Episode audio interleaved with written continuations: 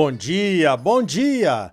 Aqui quem fala é o Ricardo Arioli e estamos começando o Momento Agrícola Especial desta semana aqui pela Rede de Rádios do Agro, com as principais notícias, informações e entrevistas ligadas à produção agrícola e pecuária. O oferecimento é do Sistema Famato Senar Sistema sindical forte, agropecuária próspera. Esse é um momento agrícola especial porque é internacional. Nós estamos aqui nos Estados Unidos participando de uma missão técnica organizada pela APROFIR, a Associação dos Produtores de Feijão, Pulses, grãos especiais e irrigantes aí de Mato Grosso. A APROFIR organizou esta missão técnica para vir conhecer a cadeia de produção do gergelim e do amendoim dois cultivos especiais que estão crescendo em interesse em Mato Grosso e que podem trazer mais opções de renda para os produtores e para o estado de Mato Grosso. O interesse maior é conhecer os sistemas de pesquisa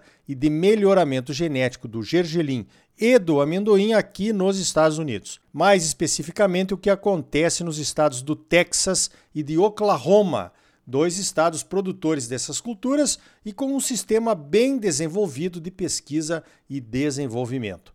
A Embrapa veio junto com os pesquisadores, a doutora Naira Riel e o doutor Luiz Chitarra. O Instituto Federal de Educação, o IFMT, também veio, com o Carlos Câmara, que é pró-reitor de ensino do Instituto lá em Canarana, uma região forte no plantio de gergelim. Eu vim como convidado, representando a nossa Confederação de Agricultura e Pecuária do Brasil, a CNA, como presidente da Comissão Nacional de Cereais, Fibras e Oleaginosas, que eu estou ocupando por indicação da FAMATO. Vieram também três membros da APROFIR, o diretor executivo Afrânio Migliari, o secretário e produtor Leandro Lodeia e a pesquisadora Sara Rovares. Nos últimos dois blocos do programa, você vai saber o que é que vimos por aqui até agora e quais as possibilidades de parcerias e de desenvolvimento tecnológico da cultura do gergelim, que foi o foco dessa primeira semana aqui nos Estados Unidos.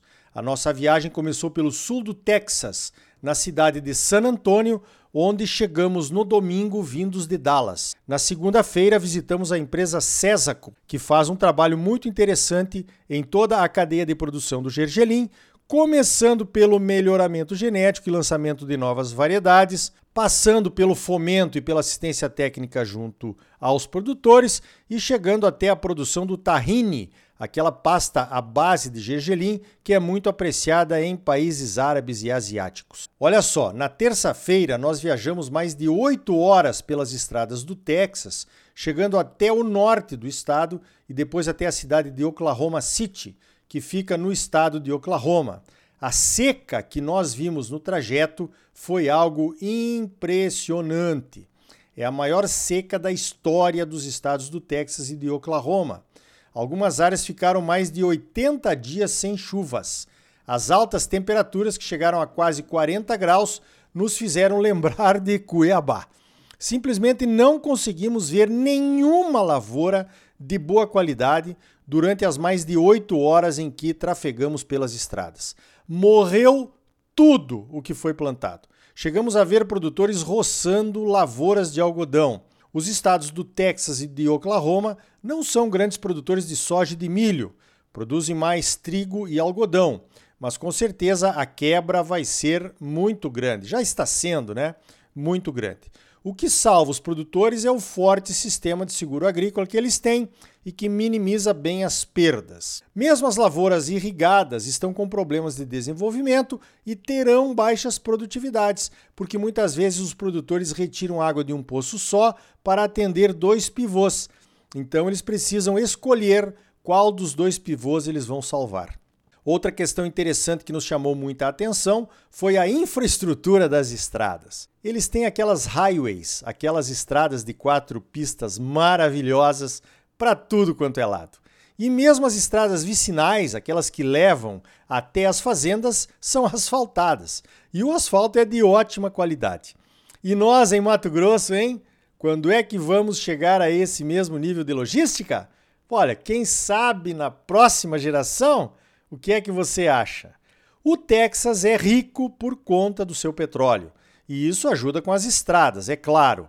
fazem parte da paisagem aquelas bombas de petróleo que parecem trabalhar sozinhas, retirando ouro negro dos poços. O Texas também é conhecido por seus confinamentos de gado Angus. Na região por onde passamos, não vimos muitos, não. A região de confinamento é outra. Na semana que vem, estaremos viajando de Oklahoma City, que é a capital do estado de Oklahoma, até Lubbock, no norte do Texas. Nós vamos lá conversar com pesquisadores da Universidade do Texas AM, que desenvolve um programa de pesquisa e desenvolvimento de amendoim a outra cultura de interesse da Aprofir nessa missão técnica. Serão mais seis horas de estrada. E mais seis horas depois, voltando de Lubbock a Dallas, onde embarcamos de volta para o Brasil na quinta-feira, dia 29. Chegaremos a tempo de votar nas eleições presidenciais do domingo. No programa da semana que vem, eu conto aqui no Momento Agrícola a segunda parte da missão técnica da Aprofir nos Estados Unidos. Falando um pouco sobre as notícias aqui dos Estados Unidos, a colheita já começou. Já foram colhidos 7% do milho e 3% da soja, segundo o relatório do USDA da última segunda-feira. Os americanos colhem rápido, então esses números já devem estar bem mais avançados. O Texas já tinha colhido 68% do seu milho, segundo o relatório. Mas que milho! O Texas é muito grande, mas nós não vimos nenhuma lavoura de milho maior do que um metro de altura, se muito, nesse nosso trajeto de Dallas a San Antonio e depois de San Antonio até Oklahoma City. As produtividades de soja e do milho, na média americana, estão levemente abaixo da média dos últimos cinco anos, mas ainda é cedo para afirmar qualquer quebra. Os produtores americanos reclamam que o USDA demora para divulgar quando há quebras. Sobre o Brasil, estão dizendo que a época de plantio começou com boas condições de umidade, apesar das previsões de laninha. Eles ficam de olho na gente, pode apostar. Sobre o novo iPhone 14, lançado no último dia 7 de setembro, há filas nas lojas da Apple. E uma grande dúvida se o cartão SIM Card que agora é eletrônico e vem incorporado ao aparelho, vai funcionar aí no Brasil. Parece que vai, mas por enquanto melhor não arriscar, né? Falando em preços, está tudo muito caro por aqui, do combustível até a comida. Um galão de gasolina está custando por volta de 3 dólares e 40 centes, o que dá em torno de R$ 4,50 por litro. Para quem já teve preços de gasolina valendo a metade do que vale aí no Brasil, é caro.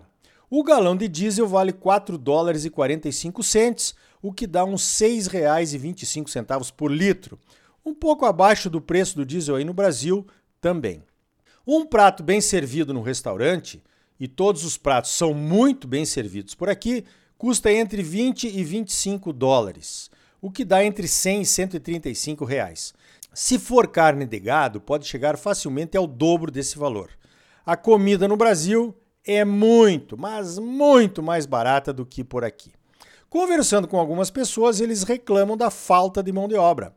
Parece que o pessoal que recebe aquela ajuda do governo, que foi turbinada pela pandemia, não quer voltar ao trabalho com salário. Outra coisa que me chamou a atenção foi o número de pessoas vivendo nas ruas, perambulando bem mais gente do que se via nas outras vezes em que eu estive aqui. A última vez tinha sido em 2019, antes da pandemia.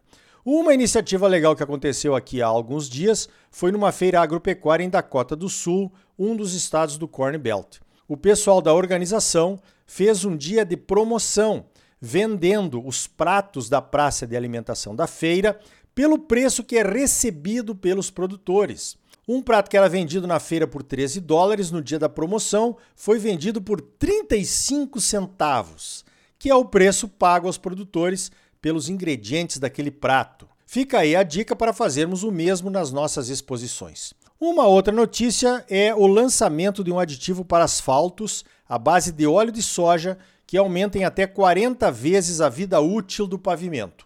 Chama-se Biorestor. Depois do pneu de soja e da espuma de soja usada no estofamento de carros, este é mais um uso sustentável e renovável que pode substituir derivados do petróleo. Parte dos recursos para a pesquisa veio da Associação de Soja do Estado de Michigan. Voltando aí para o Brasil, a Embrapa vai estar apresentando tecnologias para maior eficiência no uso de fertilizantes aí em Mato Grosso. A caravana Embrapa começa na próxima segunda-feira, dia 26, em Sinop. Dia 27, terça, vai a Querência. Dia 28, quarta, a Rondonópolis. Dia 29 será em Tangará da Serra e no dia 30, sexta-feira, termina em Campo Novo do Parecis. O horário é sempre pela manhã, das 8 ao meio-dia e meio. Os locais das palestras são os sindicatos rurais de cada cidade, menos em Sinop, que vai ser lá na Embrapa mesmo. O apoio para a caravana veio da Famato e do Senar. Quase que a caravana não sai aqui em Mato Grosso. Os impedimentos vieram das eleições presidenciais. O nome oficial anterior da caravana era Caravana Ferte Brasil, que não pôde ser mais usado, pois poderia ser considerado uma propaganda eleitoral do atual governo. É mole, mas não é. Até os conteúdos técnicos da Embrapa na internet estão censurados, inacessíveis por um tempo, pois tem a logo, a logomarca do governo em suas publicações, como é de praxe. Lamentável. Será que isso poderia decidir uma eleição? Pelo menos a caravana Embrapa vai sair agora com esse novo nome. Aproveita e participa. Vários pesquisadores da Embrapa de todo o Brasil estão trazendo informações preciosas que vão te ajudar a diminuir o custo da adubação.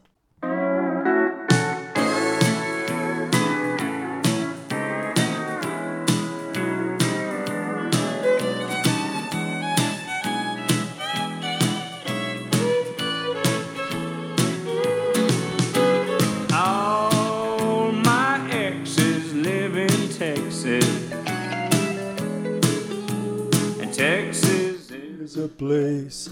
Então tá aí, no próximo bloco vamos falar sobre um programa de qualidade para sementes de pastagens que está sendo implantado em Mato Grosso do Sul. E ainda hoje, direto dos Estados Unidos, mais detalhes sobre a missão técnica da Aprofir. Vamos falar sobre os principais gargalos da produção de gergelim aí em Mato Grosso e das oportunidades que foram aliadas aqui nos Estados Unidos para uma possível colaboração no desenvolvimento de novas variedades da cultura. E aí? Tá bom ou não tá? É claro que tá bom, você só merece o melhor. Então não saia daí, voltamos em seguida com mais momento agrícola para você no oferecimento do Sistema Famato Senar. Sistema sindical forte, agropecuária próspera. I'll be back! I really love